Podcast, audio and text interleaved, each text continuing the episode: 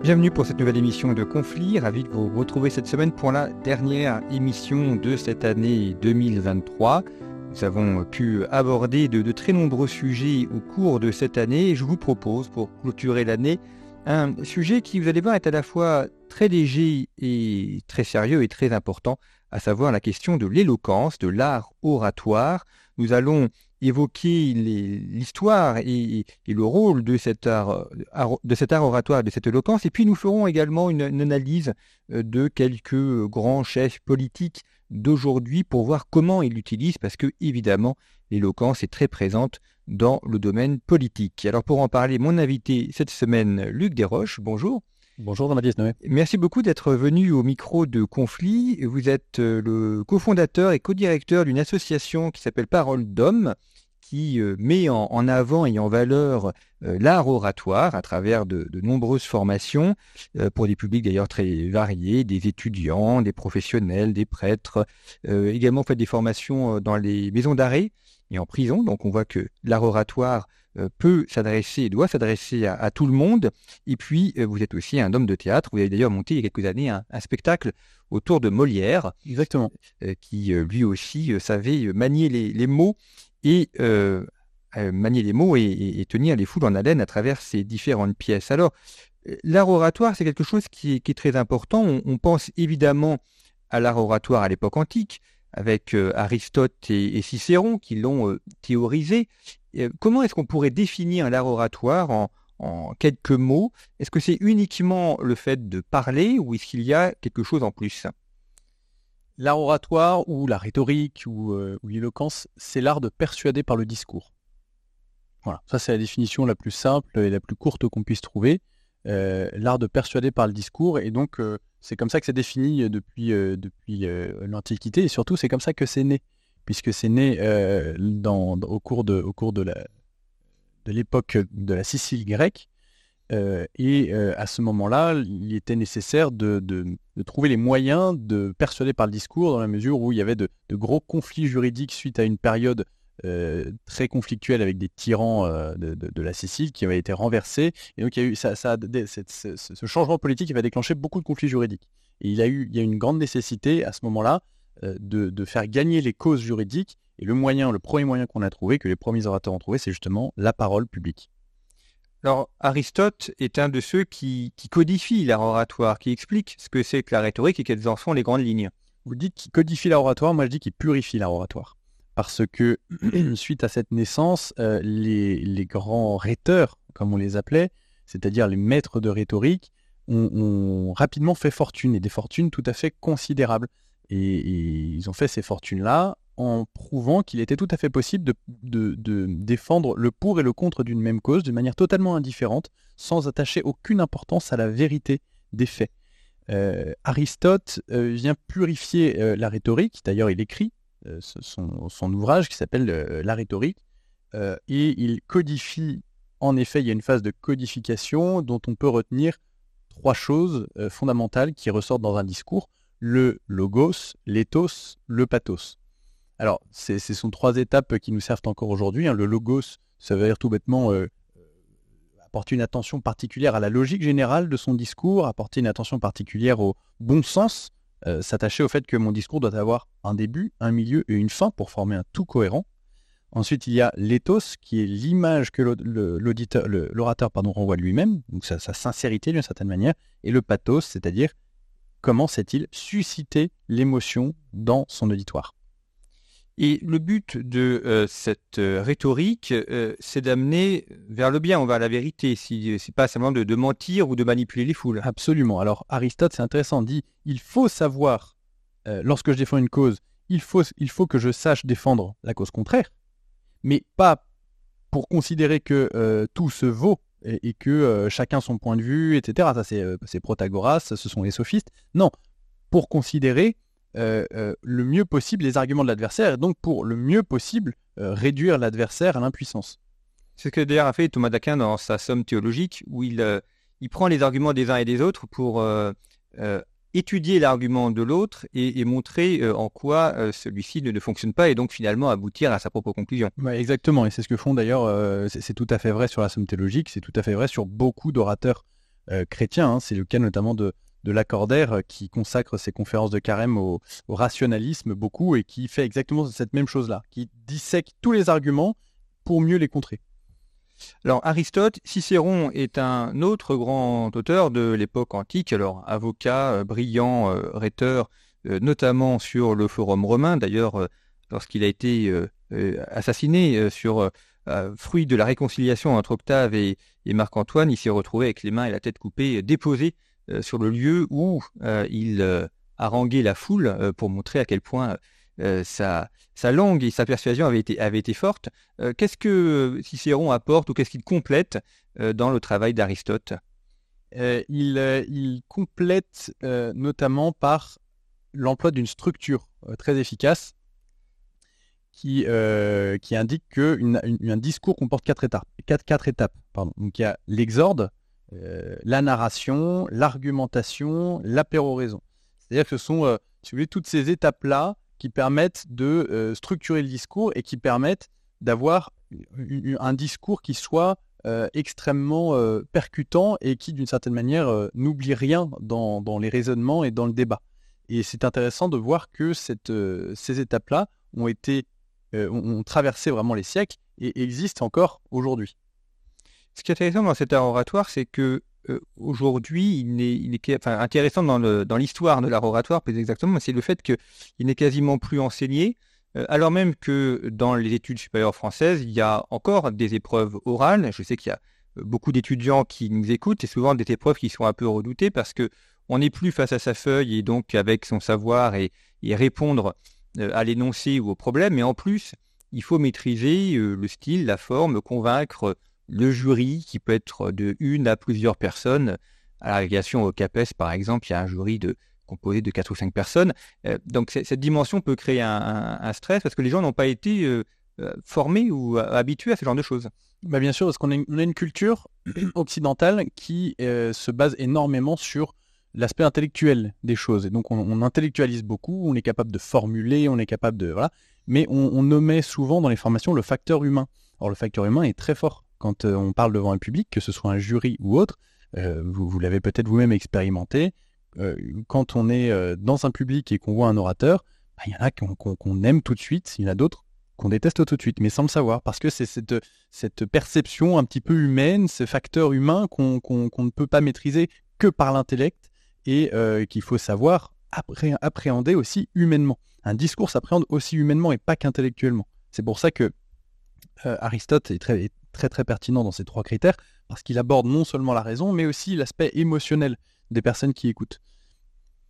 Et ça veut dire également qu'un discours doit être préparé, qu'on ne, l'improvise pas Alors, je, ne veux pas répondre trop vite à cette question. Euh, il y a des gens qui sont capables d'improviser, mais je n'ai jamais entendu de bonne improvisation euh, par des, gens qui n'avaient pas en amont énormément travaillé leur discours, euh, leur discours d'une manière générale. C'est-à-dire que lorsque j'ai pris l'habitude de prononcer des discours, lorsque mes discours sont bons, sont bien construits, fonctionnent bien, à partir de ce moment-là, je, deviens capable non pas de faire des discours improvisés, mais des discours impromptus. C'est-à-dire que moi, c'est un exercice que je fais faire euh, souvent à mes étudiants en fin d'année, quand on a, fait tout le cursus d'éloquence et que je les estime capables de faire cet exercice. Je leur dis, euh, voilà, un tel, vous allez euh, devant, devant le groupe et vous allez nous parler de telle chose. Et donc, euh, la personne s'exécute tout de suite. Et là, euh, on va dire, le, seulement le, temps de préparation, c'est seulement de son, de son siège euh, jusqu'à l'estrade. Donc, elle a, allez, 10 secondes de préparation. Cette personne sait que pour parler pendant une minute de manière impromptue comme ça, il faut qu'elle commence par se poser la question de savoir quel est mon message, quel est mon début, quelle est ma fin. éventuellement prévoir une petite structure de un point, de deux points ou trois points maximum, mais elle a très peu de temps. Et donc, je ne crois pas au discours improvisé, je crois au discours impromptu un, professeur de théâtre euh, qui nous faisait faire de l'art d'improvisation, disait qu'il fallait toujours commencer par la fin, c'est-à-dire euh, prévoir la chute, savoir où on allait arriver et, comment on allait terminer l'improvisation. Bah, c'est intéressant parce que c'est souvent le problème que j'ai dans, mes cours de théâtre euh, avec mes étudiants, c'est que les improvisations s'emballent, s'emballent, s'emballent, ou alors au contraire piétinent et, ça ne se termine jamais. Et, souvent, je dois intervenir moi dans l'improvisation pour dire trouver une fin. C'est un peu la phrase code pour, leur, signifier qu'il faut, euh, il faut terminer. Et ça veut dire également que dans, la préparation, il y a le geste hein, entre la parole et le, et le geste, puisque le discours, c'est aussi un dialogue par les, par les mains, par les bras, enfin la manière dont les, gens sont sur scène ou sur leur estrade ou derrière leur pupitre et dont, dont ils vont délivrer aussi un discours par les gestes. Oui, il y a toujours, vous partez du principe suivant. Quand je parle en public, il y a toujours trois critères fondamentaux. Alors il y a évidemment ce dont j'ai parlé d'Aristote, c'est logos, pathos. Il y en a trois autres qui sont beaucoup plus précis, beaucoup plus opératoires et par lesquels on peut s'améliorer très rapidement. Ce sont les trois langages que euh, l'on emploie lorsqu'on parle, que ce soit en public ou devant une personne là devant vous, comme je suis en train de le faire. Le premier langage, c'est le langage verbal. Le langage verbal, c'est l'ensemble des mots que je prononce, l'ensemble de mes phrases. Si vous voulez, le contenu. On pourrait dire que c'est le, on pourrait écrire ce que, je, ce que je dis pour voir mon langage verbal. Quelle est ma syntaxe, quel est mon vocabulaire, quelle est la longueur de mes phrases, etc. Il y a ensuite un langage vocal, qui est euh, l'ensemble de, mes intonations, de mes silences, de mes pauses, de mon rythme. Est-ce que mon débit est trop rapide ou pas assez rapide? L'intensité de ma voix, sa force, etc. Et enfin un langage visuel. Un langage visuel, bah, comme son nom l'indique, c'est euh, la, gestuelle, la posture, euh, le regard. Voilà. Et euh, on peut résumer ça très simplement en disant bah, votre langage verbal, c'est ce que le public va comprendre, votre langage vocal, c'est ce qu'il va entendre, votre langage visuel, c'est ce qu'il va voir. C'est très important de se dire ce petit résumé parce que ça vous permet de vous mettre à la place du public. Comment est-ce que j'aimerais voir, comprendre et entendre ce que j'ai à dire? C'est toujours très important de se mettre à la place du public pour savoir comment faire un bon discours. Si moi, j'ignorais totalement ce que je suis en train de vous dire là, comment est-ce que j'aimerais l'entendre? Pense que beaucoup d'orateurs gagneraient en qualité en faisant cet effort d'empathie vis-à-vis du public. Car eux-mêmes, souvent dans le public, ils sont les premiers à dire qu'ils s'ennuient pendant les discours. Mais lorsqu'ils doivent en faire, eh bien, euh, on voit qu'ils tombent un petit peu dans les mêmes pièges. Ils s'ennuient des autres. Alors, on, a choisi euh, quelques dirigeants, enfin, choisi, sélectionné quelques dirigeants pour essayer de, voir comment ils utilisent le discours. C'est intéressant puisque c'est un, objet très important de l'étude euh, des, hommes politiques, des dirigeants, parce que évidemment ce sont des personnes qui prennent des décisions, euh, mais qui, par leur forme d'être, soit dans une campagne électorale, soit dans un acte de décision, interviennent et ils en parlent par leurs gestes et par leurs mots. on va commencer par Donald Trump, président américain, ancien président américain, qui est d'ailleurs toujours en lice pour tenter de redevenir euh, président américain. Euh, on a là un, personnage qui est euh, intéressant à, étudier parce que on voit qu'il y, a un très fort engagement dans ses discours. Il très forte gestuelle aussi. Et en tout cas, c'est quelqu'un qui ne laisse jamais indifférent. Soit les, gens l'adorent ou le détestent, mais je ne pense pas qu'il y ait beaucoup de gens qui soient neutres à son égard. C'est intéressant parce que vous avez utilisé deux adjectifs très justes. Vous avez utilisé fort engagement, forte implication, etc. C'est tout à fait ça. Donald Trump, on pourrait dire que lui, sa rhétorique, c'est la rhétorique de la force. Euh, pourquoi? Parce que on le voit, si on reprend tous les critères dont je vous ai parlé, logos, ethos, pathos, langage verbal, vocal, visuel, eh bien dans son logos, vous avez euh, toujours des, valeurs fortes qu'il exprime de patriotisme, de, priorité aux Américains, au pays, etc. Il l'a dit euh, lorsqu'il avait fait son discours devant l'ONU, il a dit si vous voulez la liberté, soyez fiers de votre pays, de votre pays. Si vous voulez la démocratie, accrochez-vous à votre souveraineté, si vous voulez la paix, aimez votre nation. Donc euh, c'est vraiment, euh, vous voyez, ces valeurs très fortes de l'amour, de la protection, de la force euh, dédiée à la nation. Et puis, et puis bien sûr, c'est une de ces grandes phrases, le futur n'appartient pas aux mondialistes, mais aux patriotes. ensuite, il a, il a un ethos différencié, ça c'est intéressant. C'est-à-dire qu'il ne renvoie pas la même image, il ne veut pas renvoyer la même image à l'intérieur ou à l'extérieur de son pays. À l'intérieur, euh, il a un petit peu l'éthos du lion attaqué, voyez, c'est-à-dire le, fort qui est attaqué de toutes parts. Alors, euh, il, a, sorti ça, euh, en ce moment, il en parle parce qu'il dit que s'il n'a pas réussi à aller jusqu'au bout de son premier mandat, c'est à cause de l'État profond, à cause de toute cette administration qui veut épurer, il veut, il veut renvoyer 6000 personnes, etc., pour, pour arriver à mener à bien ses objectifs, parce qu'on l'a empêché de le faire lors de son premier mandat. ensuite, il y a les affaires, évidemment, où il dit que il est attaqué, euh, Donald euh, pardon, Joe Biden veut le, veut le mettre en prison parce qu'il est son plus grand adversaire politique. il y a aussi l'éthos de ce, de ce lion attaqué avec les, la politique de l'immigration, hein, où il a dit, il a dit, je crois, il y a, quelques heures, je crois que c'était hier, que les, immigrés mexicains empoisonnaient le sang de, des États-Unis. Ils empoisonnent le sang de notre pays. Donc il y, a cet aspect-là à l'intérieur, en même temps qu'il dégage une grande force et une grande, une grande sympathie.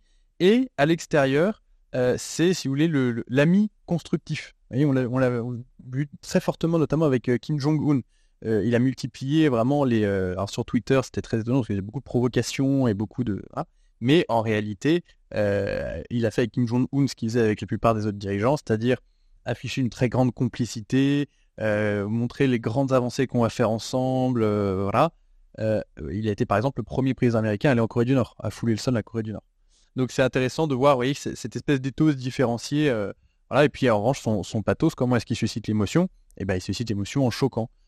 il veut choquer en fait le plus possible. Parce que plus il choque, plus il adopte un discours choquant, euh, plus les, oppositions et les adhésions sont marquées. C'est-à-dire plus il va cristalliser en face de lui ses opposants, et plus il va s'aligner de plus en plus de partisans. D'ailleurs, il monte hein, euh, toujours dans les sondages. Et c'est ça qui est intéressant, c'est que c'est une très bonne stratégie du point de vue rhétorique parce que euh, il enferme ses opposants.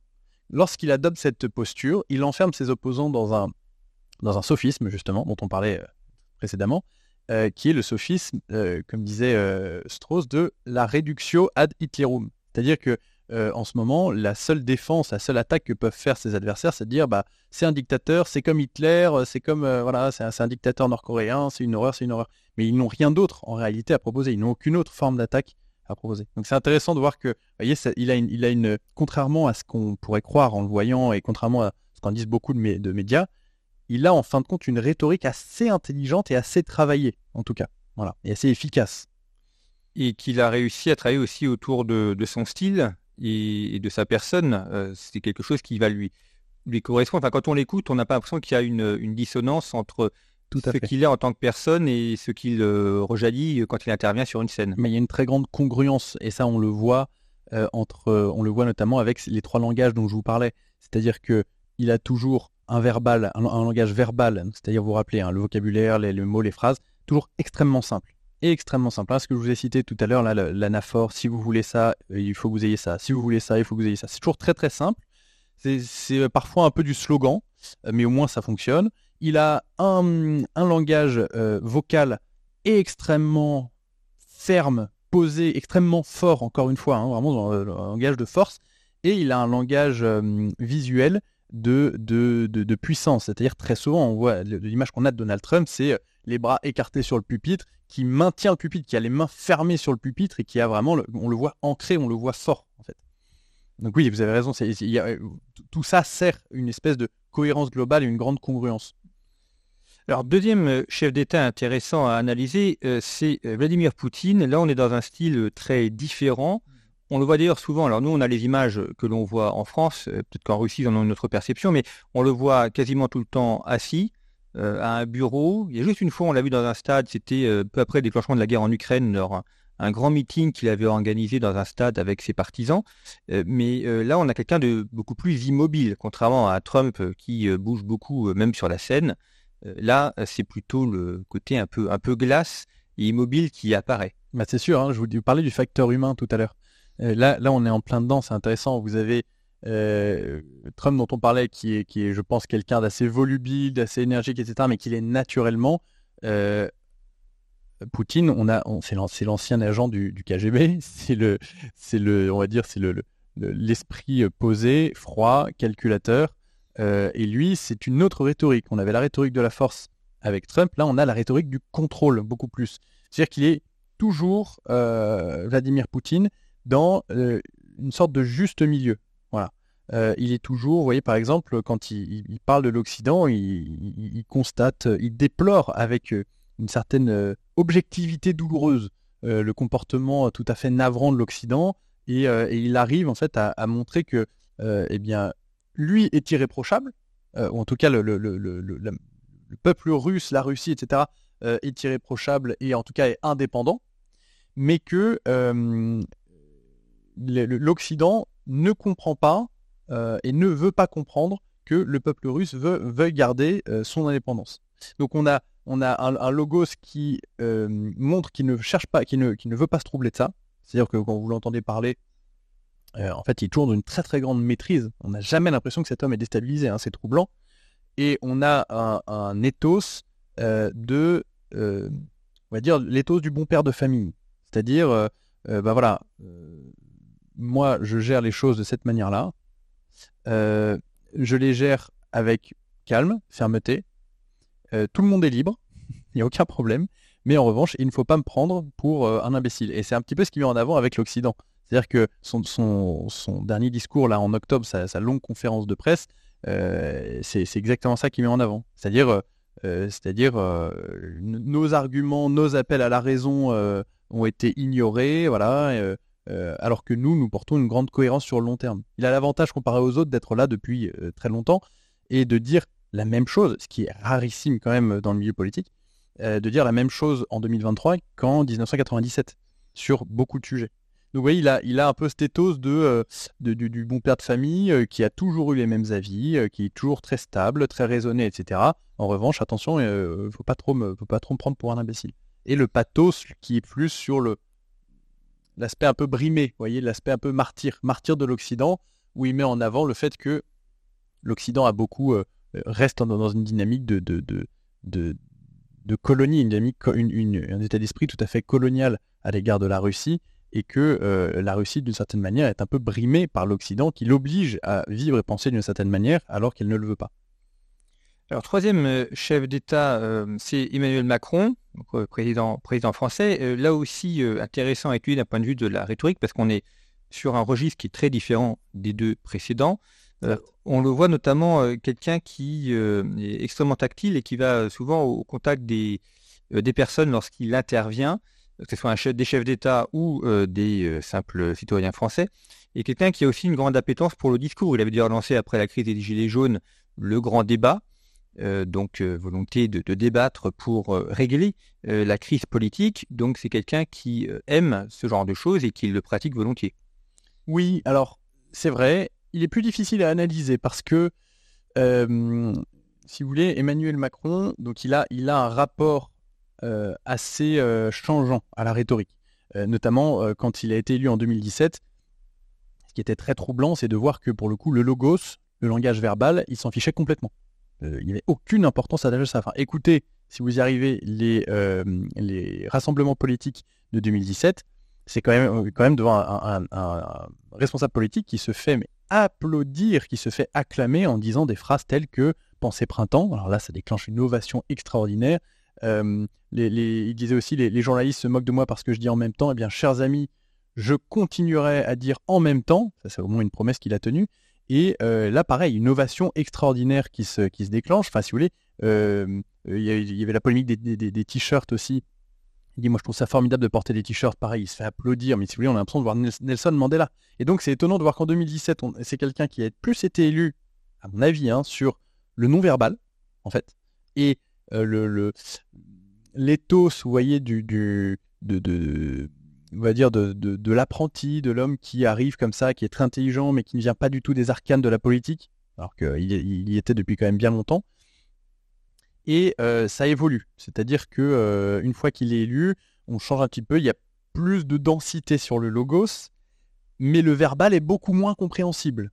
C'est-à-dire que les phrases sont extrêmement longues, euh, parfois extrêmement peu cohérentes et compréhensibles, mais il y a un logos qui malgré tout est plus dense. Et en revanche, sur le langage non verbal, bah, il reste toujours très travaillé, très bon, à part une période, notamment euh, par exemple sous le, COVID, et après où il avait, euh, changé de conseiller communication, et il avait toujours les mains, je ne sais pas si vous vous souvenez, euh, en, entretien et, et lorsqu'il faisait une déclaration aux Français, il avait les mains bien posées comme ça devant lui, complètement figées, et le regard totalement mort en fait parce que il, je pense ne voulait pas être décrypté sur quoi que ce soit.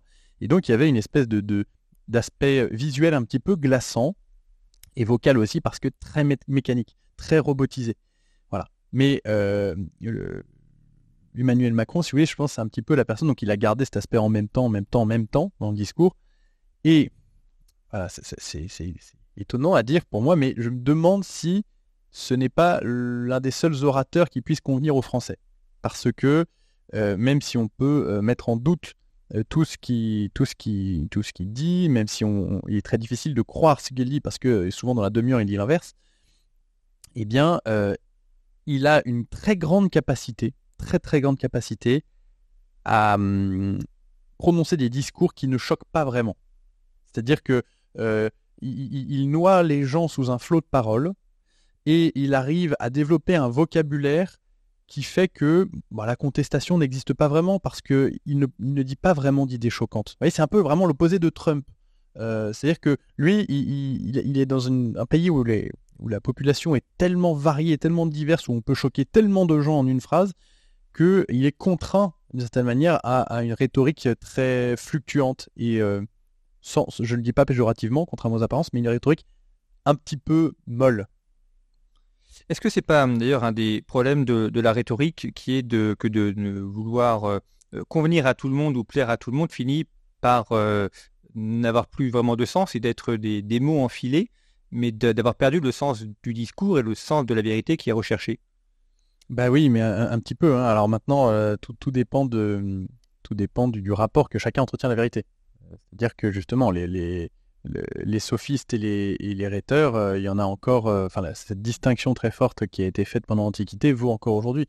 Il y a encore des gens aujourd'hui, et notamment dans les formateurs, hein, il suffit de faire un petit tour sur LinkedIn pour s'en apercevoir, euh, il y a beaucoup de formateurs qui sont prêts à former n'importe qui pour n'importe quoi. mais il se trouve que, il se trouve que voilà, il y en a d'autres qui considèrent que la vérité seule a, de la valeur dans un discours, et c'est un petit peu le danger, comme vous dites, lorsqu'on veut plaire à tout le monde, c'est que bah non, la vérité, euh, c'est la vérité par définition. Donc, euh, euh, il y, a, très vite un moment donné où on n'est plus dans la vérité et donc où il faut trancher. Et donc, ça met des gens pas d'accord, forcément.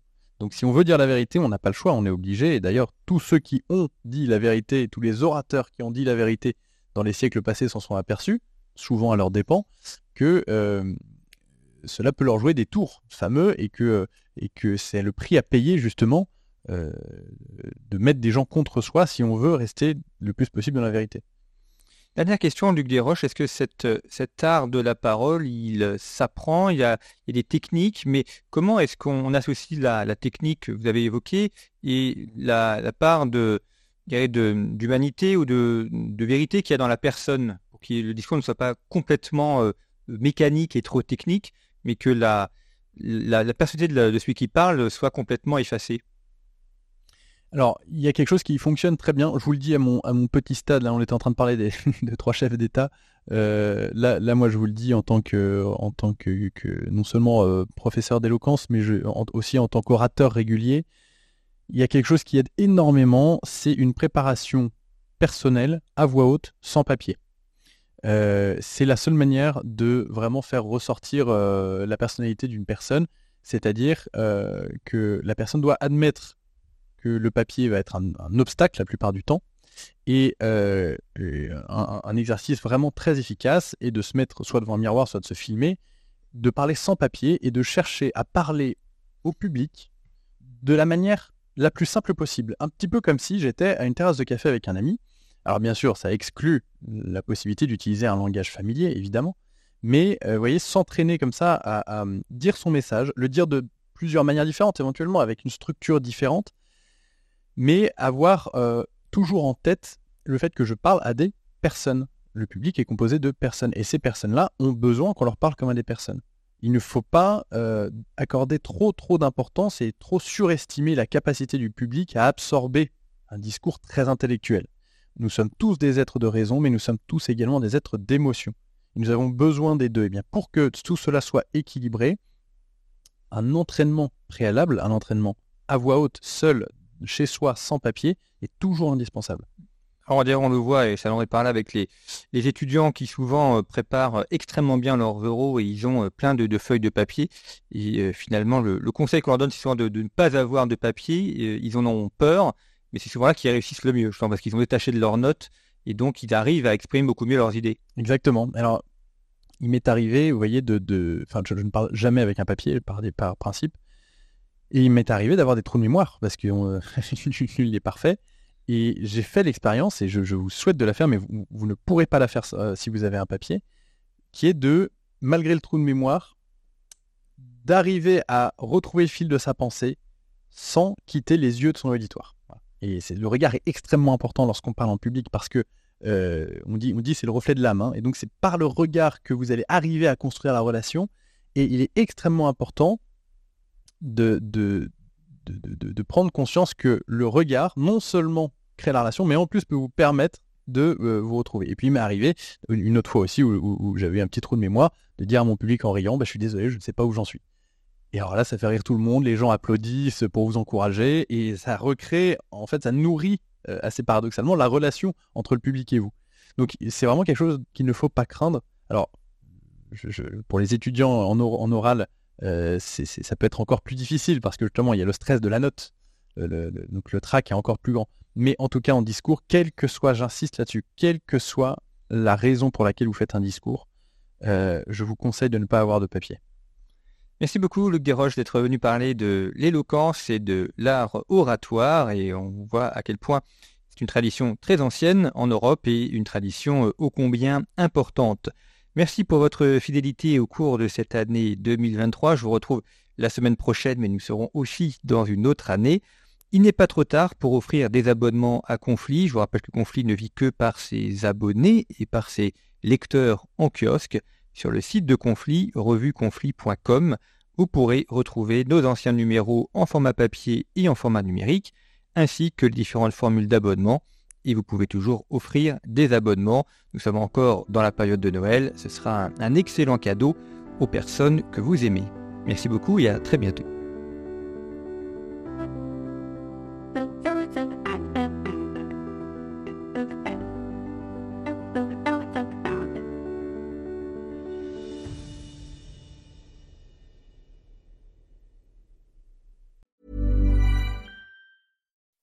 When you make decisions for your company, you look for the no-brainers. If you have a lot of mailing to do, stamps.com is the ultimate no-brainer. Use the stamps.com mobile app to mail everything you need to keep your business running with up to 89% off USPS and UPS. Make the same no-brainer decision as over 1 million other businesses with stamps.com. Use code PROGRAM for a special offer. That's stamps.com, code PROGRAM.